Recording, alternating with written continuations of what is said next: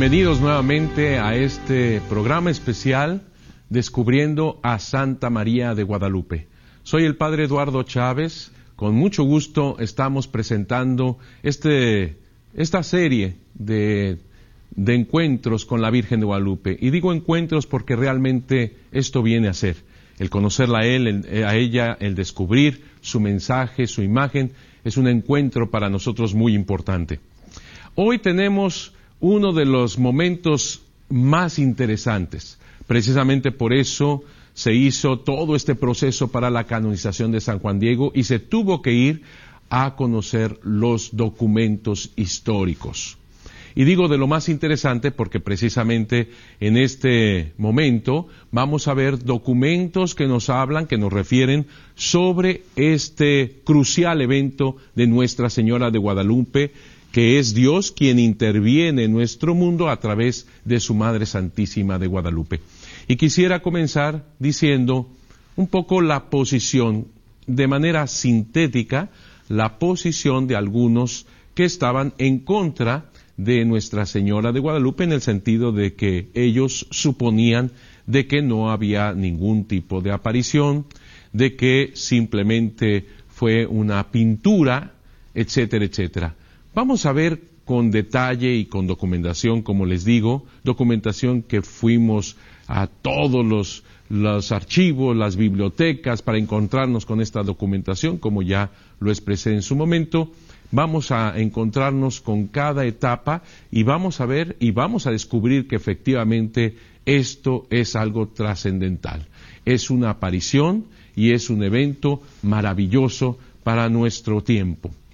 Pues bien, como les digo, fuimos analizando todos los documentos, pero voy a sintetizar lo que dicen los que están en contra de la aparición de Nuestra Señora de Guadalupe.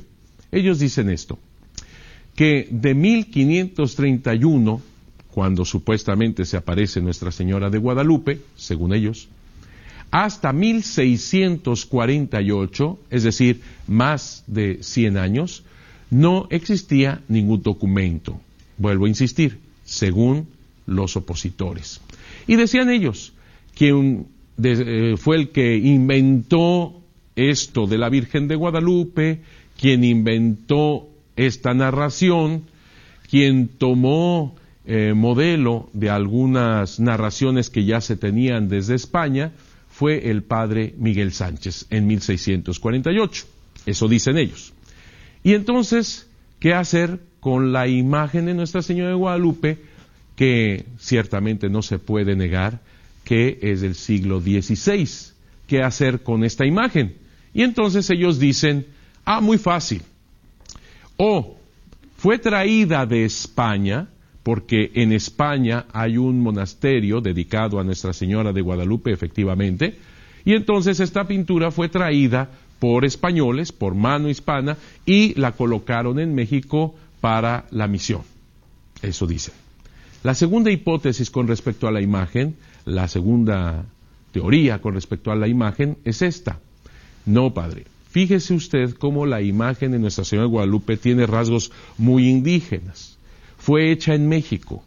¿Y quién la mandó a hacer? El segundo arzobispo de México, dicen los opositores. Vuelvo a recalcar. Dicen, fue Montúfar. Alonso de Montúfar en 1556, quien mandó pintar esta imagen a un indio llamado Marcos. Entre 1531 a 1648 no hay ninguna documentación y así se resolvió todo.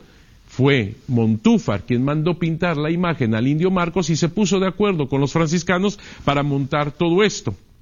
Y por el otro lado, quien hizo toda la narración del supuesto encuentro entre la Virgen de Guadalupe y San Juan Diego fue Miguel Sánchez en 1648. ¿Qué decir ante esto?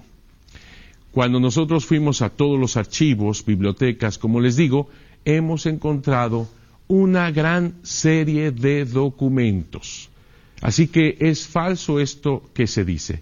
Pero siguiendo lo que eh, en su momento estuvieron eh, hablando, declarando, los opositores sobre este punto, yo quiero señalar cómo si uno lee con detenimiento la obra de Miguel Sánchez de 1648, uno se puede dar cuenta que efectivamente Miguel Sánchez publica en 1648 esta obra, en donde por primera vez se habla de esta narración publicada, pero no es la primera vez que en forma manuscrita se conociera el relato del encuentro de la Virgen de Guadalupe y San Juan Diego. En otras palabras, el relato, este encuentro entre la Virgen de Guadalupe y San Juan Diego se conocía mucho antes. ¿Qué fue lo que pasó con Miguel Sánchez? Simplemente él la publica por primera vez en 1648. Esto es muy distinto. Es más, si tú tienes la obra, se puede encontrar en la biblioteca de Miguel Sánchez, puedes ir a sus primeras páginas y te vas a encontrar con aquel que aprueba la obra. Antes, para este tipo de obras, se necesitaba lo que se llama el Lobstadt. Así que uno de los que aprueban, Poblete, habla de cómo Miguel Sánchez ha tomado de la tradición, de los códices, de los anales, ha, tomado fuente de esto para la publicación de su obra. Es más, en 1649 aparece publicada una segunda obra, Lazo de la Vega, publica en 1649, y ahí también señala de que ha tomado de la tradición, de los anales, todo lo que ha publicado. En otras palabras, ninguna de las dos publicaciones señala que han inventado ellos este encuentro entre la Virgen de Guadalupe y San Juan Diego, sino que han tomado de la tradición, de los manuscritos, de los códices, la tradición oral, que es muy importante entre los indígenas, y ellos simplemente han publicado. Así que los opositores ante esto no pueden decir nada más, sino que los mismos autores de estas obras están diciendo que han tomado lo básico de las tradiciones y de los códices. La segunda, segunda situación también importante en todo esto, y es que la imagen de Nuestra Señora de Guadalupe, supuestamente ellos dicen que la trajeron de Extremadura, España, ya que allí hay un santuario. Efectivamente hay un santuario en Extremadura de Santa María de Guadalupe. Efectivamente ahí está. Pero la imagen central, la llamada tal cual Nuestra Señora de Guadalupe, no se parece en nada a la imagen de México, a la imagen del Tepeyac por un lado.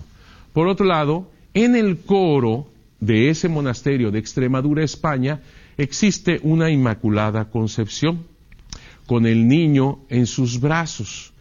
Esta imagen se parece más a la del Tepeyac, pero es la del coro. Nadie le tenía una devoción sino simplemente los monjes que ahí habitaban, ya que eran los únicos que veían esta imagen.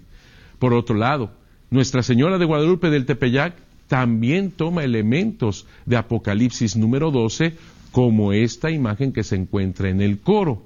Y otra cosa, el ángel, la luna que están a sus pies, esos son añadidos en el siglo XVIII para hacerla más semejante precisamente con Nuestra Señora del Tepeyac. Así que no tiene nada que ver con la Virgen de Guadalupe de México, simplemente el nombre Guadalupe es igual Efectivamente, la Virgen de Guadalupe al aparecerse ante Juan Diego y después revela su nombre es Santa María de Guadalupe, nombre conocido por los españoles.